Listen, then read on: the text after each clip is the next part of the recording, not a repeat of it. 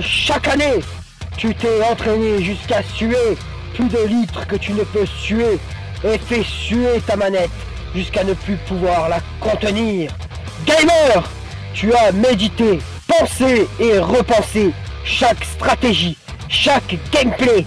Gamer, tu as enchaîné les combos encore et encore. Gamer, es-tu prêt? Es-tu prêt? Et bonjour à tous, j'espère que vous passez de bonnes fêtes du jeu vidéo. Et ça commence avec le Summer Game Fest. Et je ne vais parler que des jeux qui m'ont intéressé. Alors gamers, gameuses, bonne fête. Et bonne fête à tous, bonne fête du jeu vidéo, c'est un grand moment pour nous. Et on commence avec un jeu en collaboration avec Dotemu et SNK dans l'univers de Metal Slug, un jeu de, stratégie Metal Slug tactique. On sait pas plus pour le moment mais c'est super beau, les animaux sont super belles. Et ça change de voir du Metal Slug en tactique. Ensuite, Kojima est passé vite fait en coup de pouce. Il a parlé de Death Stranding Director's Cut et on en saura plus. On en saura plus un peu plus tard. Ensuite, il y a eu Sable, un jeu que ça fait longtemps, longtemps, longtemps qui m'intéresse, longtemps que j'ai un œil dessus, et là on en a vu un peu plus. Enfin, des infos sur Sable. Avec euh, quelqu'un, une personne qui est venue chanter la chanson de Sable. Elle est magnifique en plus il y aura sûrement une select de l'album JV sur Sable. Et en tout cas, j'en ai pris plein les yeux sur le jeu.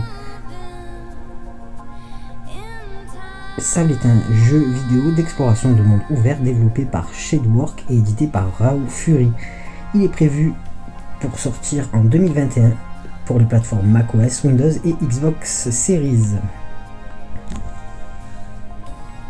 En savoir un peu plus, Apparemment, c'est une jeune fille qui, cherche un masque de rite de passage approprié pour pouvoir retourner dans son clan nomade. Le jeu n'a pas de combat ni de scénario, mais il met l'accent sur la, résolution d'énigmes simples et à la découverte à la découverte des dunes de sable et des ruines. Ensuite, on a eu Solar H avec un peu de gameplay. Celui-là aussi, je le suis. C'est un jeu d'aventure action développé par Earth Machine et édité par Annapurna. Et Annapurna, ils n'éditent pas de la daube. Prévu en 2021 sur PC, PlayStation 4 et PlayStation 5. Et on a eu droit à Chivalry 2 qui est dispo maintenant. C'est un très très bon jeu. Et ensuite, on a vu Escape from Tokarov. Celui-là, il m'a tapé, tapé dans l'œil. Escape from Tokarov. Mais ça fait longtemps qu'il est en bêta. Je ne savais pas. C'est un tir tactique à la première personne créé par le studio russe Battle State Game. Le jeu est sorti en version alpha le 4 août 2016 et en juin 2017. Le jeu passe en bêta, il est toujours en bêta et on a eu une belle vidéo.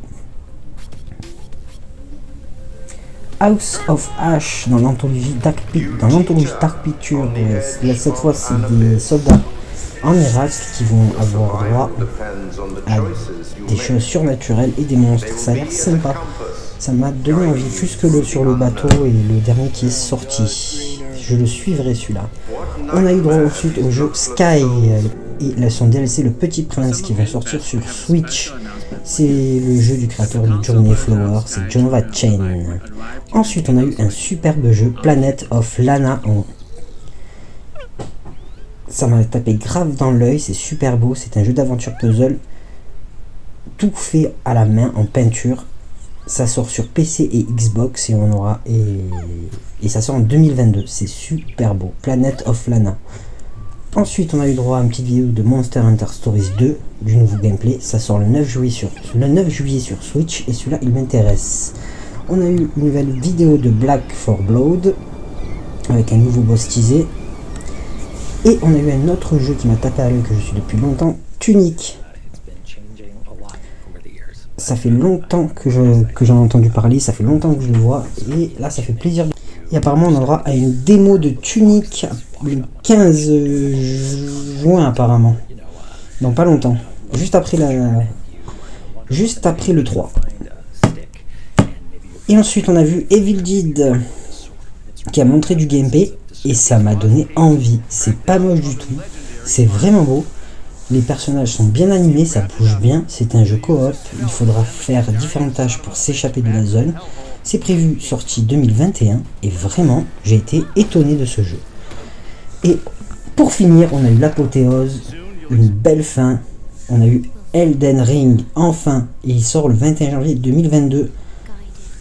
L'ADA est super, le monde de From Software sont époustouflants, mais j'ai un petit bémol car graphiquement c'est pas top. Et surtout les textures, j'ai trouvé les textures dépassées. J'ai trouvé les textures vraiment moches. Mais l'ADA est vraiment superbe, dommage. Mais j'y jouerai quand même. Au niveau de. Au niveau du.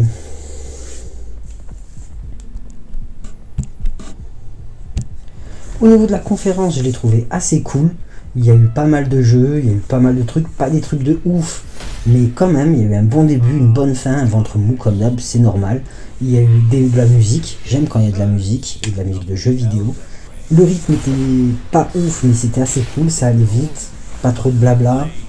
C'était, ça va, c'était vraiment correct pour. euh, c'était vraiment une cool conférence pour ouvrir les festivités, pour ouvrir le festival des jeux vidéo. Et je vous dis à une prochaine vidéo, jouez bien. Dès que je vois, je suivrai les autres conférences et dès que je verrai un jeu qui me tape à l'œil, je viendrai vous en parler. Et moi je vous dis profitez bien, amusez-vous, bonne fête du jeu vidéo et à plus.